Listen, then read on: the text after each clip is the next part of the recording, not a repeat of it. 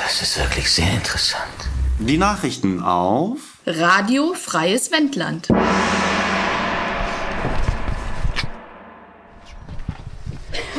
Castor in Dannenberg. Der Castor-Transport ist mittlerweile seit fünf Tagen unterwegs. Der letzte Behälter in, in der Umladestation in Dannenberg ist auf Spezial-LKWs verladen. Inzwischen scheinen sowohl die Nordstrecke als auch die Südstrecke für den Transport befahrbar zu sein. Der Castor-Transport 2011 dauerte nicht nur so lange wie keiner zuvor, sondern ist auch der teuerste, der jemals stattgefunden hat. Strahlengrenzwert im Zwischenlager überschritten. Die BI Lüchow-Dannenberg berichtet. Laut eigener Berechnungen der Staatsanwaltschaft Lüneburg liegt der Wert ähm, der Strahlung am Zwischenlager Gorleben für 2011 über dem Eingreifwert, der zum sofortigen Stopp aller weiteren Einlagerungen führen sollte. Die Bürgerinitiative Umweltschutz Lüchow-Dannenberg beklagt derzeit die Transport- und Einlagerungsgenehmigung.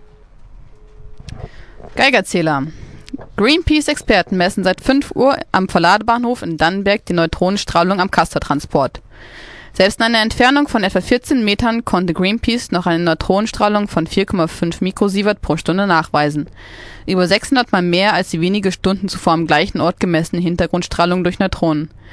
Die zulässige Jahresdosis an Radioaktivität wird in direkter Nähe der Behälter innerhalb weniger Stunden erreicht. Widerstand. Die Sitzblockade von x-tausendmal quer in Goa-Leben wurde soeben geräumt. Die Polizei ging, dabei, ging dabei laut x-tausendmal quer äußerst ruppig vor. Die Menschen werden ohne weiteres abseits der Blockade jedoch wieder freigelassen. Über der ehemaligen Sitzblockade hängen immer noch Kletterinnen von Robin Wood in Seilbrücken. Der Musenpalast in Lase bietet noch immer ein vielfältiges Kulturprogramm. Zufahrt und Eintrittskarten via Dünsche. Außerdem findet dort eine Mahnwache statt. Atomkraft wegbassen beschallt das Dorf Lase beim Infopunkt Richtung Gorleben. In Siemen gibt es eine Mahnwache. Weitere Mahnwachen in Großgusborn und Quickborn, doch lässt die Polizei Teilnehmerinnen dieser Mahnwachen nicht durch. Repression. Auf der Lase-Seite der Blockade von Gorleben gingen Einheiten der Bundespolizei äußerst ruppig vor. Sie warfen Menschen über die Absperrung. Die Presse wurde dort bei ihrer, wird und wurde dort bei ihrer Arbeit massiv behindert. Während der Polizeieinsätze im Wendland kam es teils zu massiven Behinderungen der Presse. So berichteten Journalistinnen und Fotografinnen, dass sie nicht zu den Brennpunkten der Auseinandersetzung vorgelassen wurden. Andere wurden bedroht, von Hunden gebissen oder geschlagen.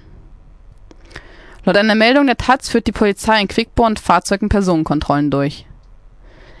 In einer Sondersendung von NTV wird die bisherige Bilanz der Proteste mit 200 verletzten Demonstrierenden und über 50 verletzten Polizistinnen angegeben. Bäuerlicher Widerstand.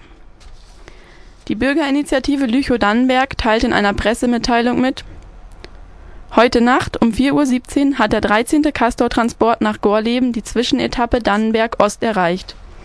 Die Durchfahrt des Zuges war nur möglich, weil die drei Bauern und die eine Bäuerin, die sich in einer Betonpyramide auf der Schiene angeschlossen hatten, nach Beratung entschlossen hatten, sich selbst freizuschließen. Die Polizei war nämlich technisch überfordert und löste die Zusage ein, dieses auch zu erklären.